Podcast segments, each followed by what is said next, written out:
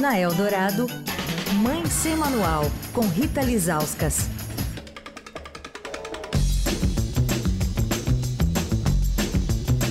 Quarta-feira é dia de Rita Lizauskas ao vivo aqui no Fim de Tarde Eldorado. Oi, Rita! Olá, Emanuel, Leandro. Olá. Olá, ouvintes. E aí, Rita Lizauskas, o que, que você me conta, Rita? Temos assuntos aleatórios hoje? Podemos Não. ter assuntos aleatórios.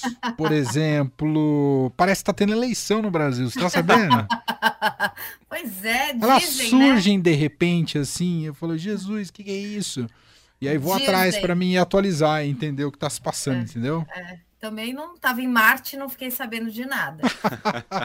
Voltei hoje. Você tá preocupada ou como é que tá seu espírito? Ah, eu tô, né, eu gostaria que a gente, né, tivesse pensando em Copa, como eu já falei aqui outras vezes, mas, né, o segundo turno faz parte aí da festa, da democracia e a gente tem que jogar o segundo tempo, então vamos a ele, né? E como é que tá a festa do álbum de figurinhas por aí? Então, ah, eu precisava te contar que o Samuca conseguiu é, vender a tal da figurinha dourada, bronzeada, Oh, lá do Neymar. Vocês querem saber o preço? Vocês estão Pra, ricos? assim, é, para ter uma ideia de como é que o mercado está reagindo, essas figurinhas. Trocou de carro né? até. Foi pra Marte até. Sabe quanto que ele recebeu pela figurinha? Ah. Hum.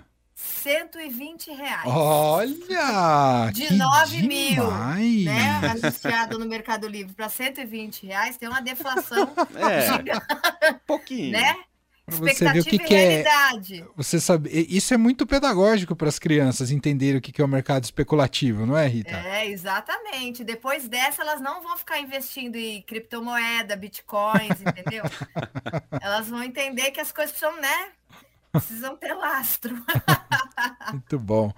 Muito bom. A Lituânia não tá na Copa esse ano, tá, Rita? Não, a Lituânia só, só joga basquete. né? Ah, é verdade, eles são muito bons no de basquete, Ótimos. é verdade. Você lembra do Sabonis? Sabonis era um Não, jogador, parece marca de é, sabonete, o É, pois Compra- é, não, mas era um jogador da Lituânia Piada muito horrível. bom, assim, sabe? Não, o orgulho da Lituânia não é futebol, é basquetebol. Muito bem. Eu fiz essa pergunta, as pessoas podem estar meio desavisadas, mas por que, que o Manuel tá falando de Lituânia com a Rita Lizauskas do nada? É porque Lizauskas. Tem como. é por causa do Lizauskas do nome da Rita, que é de lá. Bom, Rita, nosso assunto hoje vacinação infantil contra a Covid. Faz tempo que a gente não volta a abordar esse assunto. Queria que você nos atualizasse como é que anda isso, se tem rolado, não tem rolado, em que pé tá. Então, Emanuel, é, as pessoas acham que a pandemia não acabou, né? Mas para quem não está vacinado, como as crianças, né, é, ali menores de três anos, a pandemia continua e continua forte, né? Então, é, eu vou até começar é, por- uma parte aqui do boletim que eu não ia começar, mas eu, eu queria só, só falar que, que a Fiocruz, né, ela tem é, um órgão chamado Observatório de Saúde da Infância, chama Observe Infância. E eles soltaram um documento no final de setembro, né, falando que as crianças menores de 5 anos, elas já são responsáveis por 8,5% do total das internações por Covid-19 no Brasil, porque as pessoas continuam sendo internadas, né? é, existem casos graves, pessoas morrendo, é, e isso é um aumento, porque esse, período de 8,5%, que elas correspondem a, a esse percentual de internações, foi de julho a setembro. Só que de janeiro a junho, elas eram só 5,6% das hospitalizações. Então, houve um aumento, né? Então, a gente tem, sei lá, a cada é, 100 crianças, é, 100 pessoas internadas por Covid, né? Oito crianças, é, oito são crianças, né? Então, é um número, é, é um número alto, a gente está vivendo como se não houvesse, porque a gente tem que voltar a viver, afinal, né? Uhum. É, estamos ali com quatro doses, mas tem aí um público que não está vacinado e não se fala mais nisso. Não sei se você reparou, né? Não se fala mais nisso. Tem até aquele meme no Twitter que é e nada acontece feijoada, né? Então, Uhum. assim, isso está acontecendo e não se fala mais nisso. A gente fala de eleição e isso tem uma estreita é, ligação, ao meu ver, né, com eleições, né? Porque é você acreditar em, em uma política de saúde pública, acreditar em vacina e não acreditar. A gente tem uma boa notícia, né, mas acompanhada de uma não tão boa, que é a seguinte: ontem é, os técnicos do Ministério da Saúde, eles deram aval para a vacinação contra a Covid, com aquela vacina da Pfizer, né, que foi autorizada pelo FDA, que foi autorizada também para a Anvisa, para essa faixa etária de bebês a partir de seis meses de idade até crianças de quatro anos. Então, a gente teve dois momentos. Essa vacina foi aprovada pela Anvisa e agora esses técnicos do Ministério da Saúde, que é, é que tem ali um papel consultivo, né? Então, assim, eles, eles deram um aval, falaram, ok, vamos vacinar, mas a palavra final não é deles, né? A palavra final é do ministro da Saúde, é, o Marcelo Queiroga. Aí, é, essa é a parte não tão boa, né? Então, assim, não tem data, né? Então, teve essa, libera... teve essa aprovação da Anvisa, que foi em 16 de setembro, ou seja, 20 dias.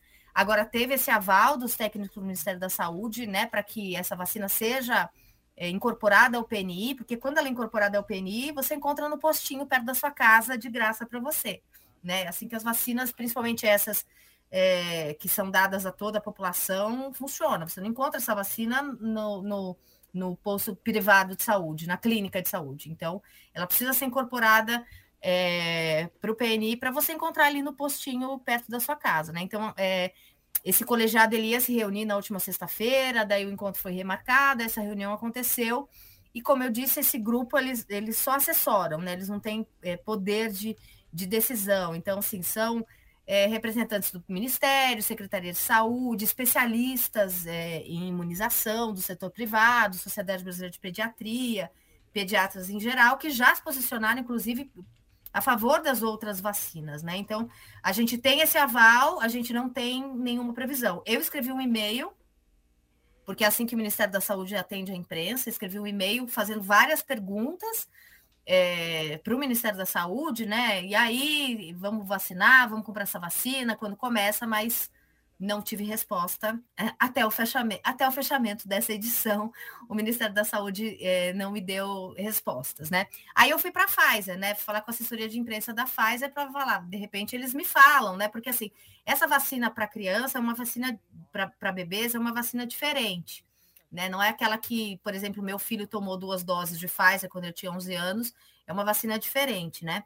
Aí a Pfizer disse que, que tem contrato com o governo brasileiro, que, que inclui a entrega de vacinas, e vacinas várias, então essa vacina, né, já com esse aval já, podia, já pode ser comprada, está contemplada nesse, nesse contrato com a Pfizer, não precisa ter outro contrato, entendeu? Isso a Pfizer é, é dizendo aqui para gente da Rádio Dourado é, que essa vacina que, né, de crianças de seis meses a quatro anos, 11 meses e 29 dias, né, porque a, a vacina de cinco anos é outra, que isso depende das definições junto ao Ministério da Saúde e que os detalhes das negociações, eles têm um compromisso ali de confidencialidade entre a farmacêutica e é, o Ministério da Saúde, ou seja, eles não podem me contar se o governo brasileiro comprou ou não essas vacinas para os bebês, né?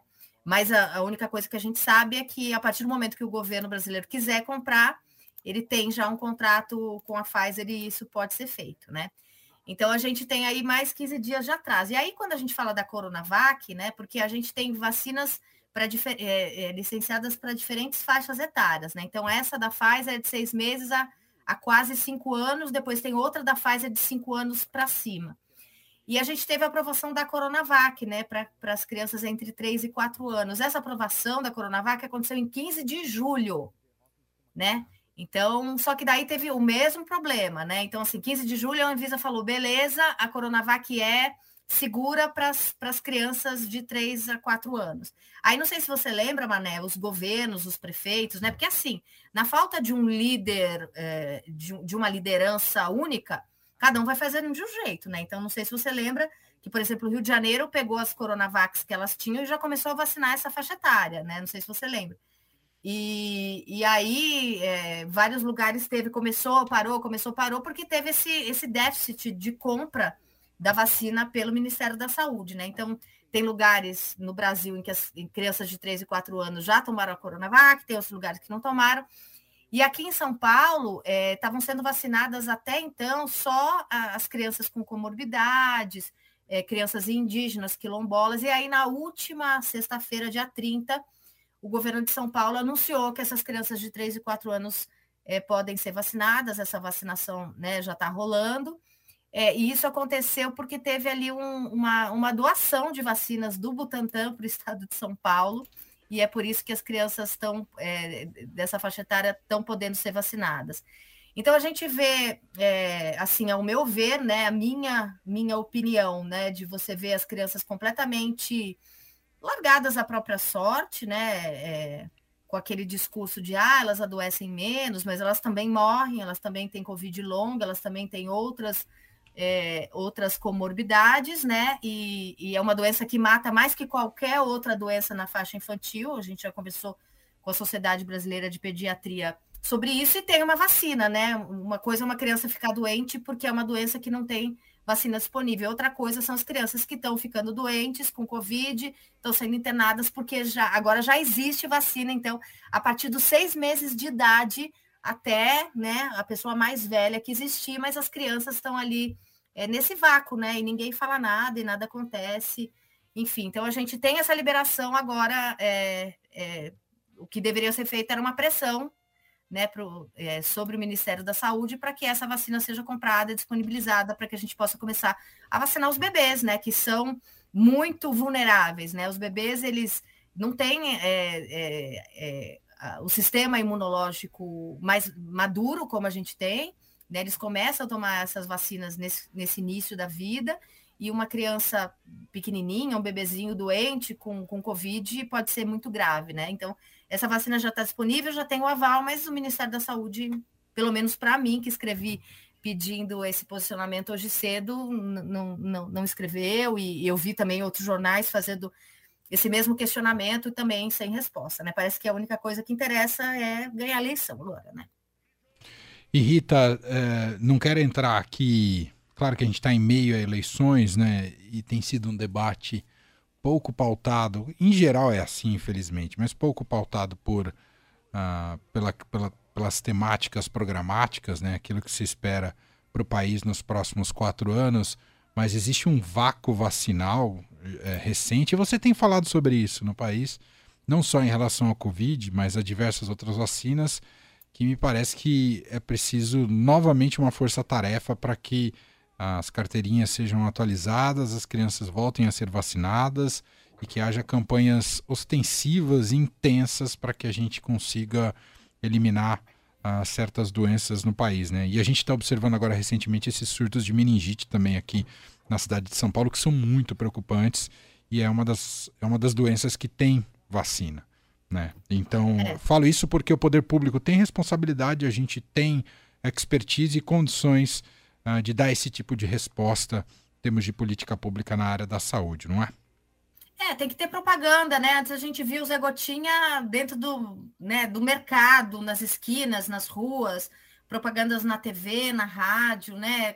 Todos os governos, independentemente de, né, de qual vertente política, sempre acreditaram na vacina. A vacina e o Programa Nacional de Imunizações sempre tiveram acima de tudo isso, né? Mas infelizmente agora é, desde, desde o início da pandemia, a gente entrou nessa guerra, a gente tem um movimento anti-vacina que no Brasil era uma coisa bem incipiente perto de outros países do mundo, dos Estados Unidos, da França, por exemplo, na Europa.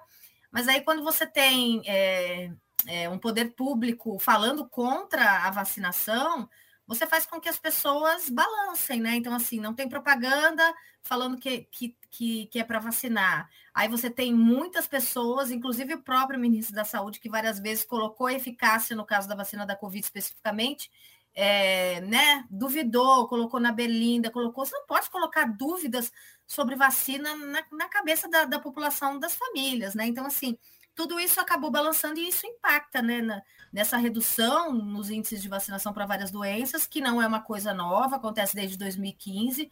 Se você for olhar ali vacina por vacina, né, tem uma queda vacinal por diversos motivos, mas agora a gente tem essa, essa implosão da credibilidade da vacina, que é muito ruim, né? Sem dúvida, sem dúvida. Enfim, é um é retrocesso. Isso.